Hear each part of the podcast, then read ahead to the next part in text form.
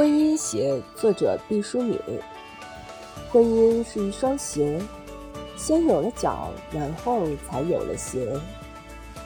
幼小的时候，光着脚在地上走，感受沙的温热，草的润凉，那种无拘无束的洒脱与快乐，一生中会将我们从梦中反复唤醒。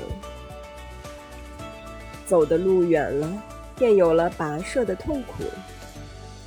在炙热的沙漠，被炙得像鸵鸟一般奔跑；在深陷的沼泽，被水蛭蛰出肿痛。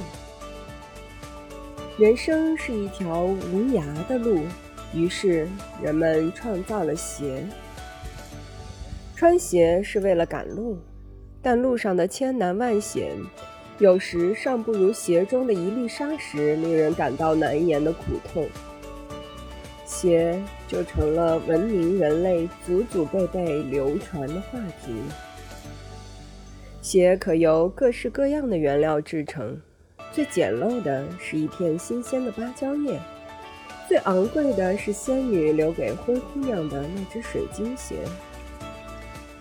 无论什么鞋，最重要的是合脚；无论什么样的姻缘，最美妙的是和谐。切莫只贪图鞋的华贵而委屈了自己的脚。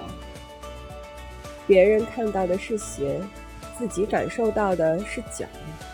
脚比鞋重要，这是一条真理。许许多多的人，却常常忘记。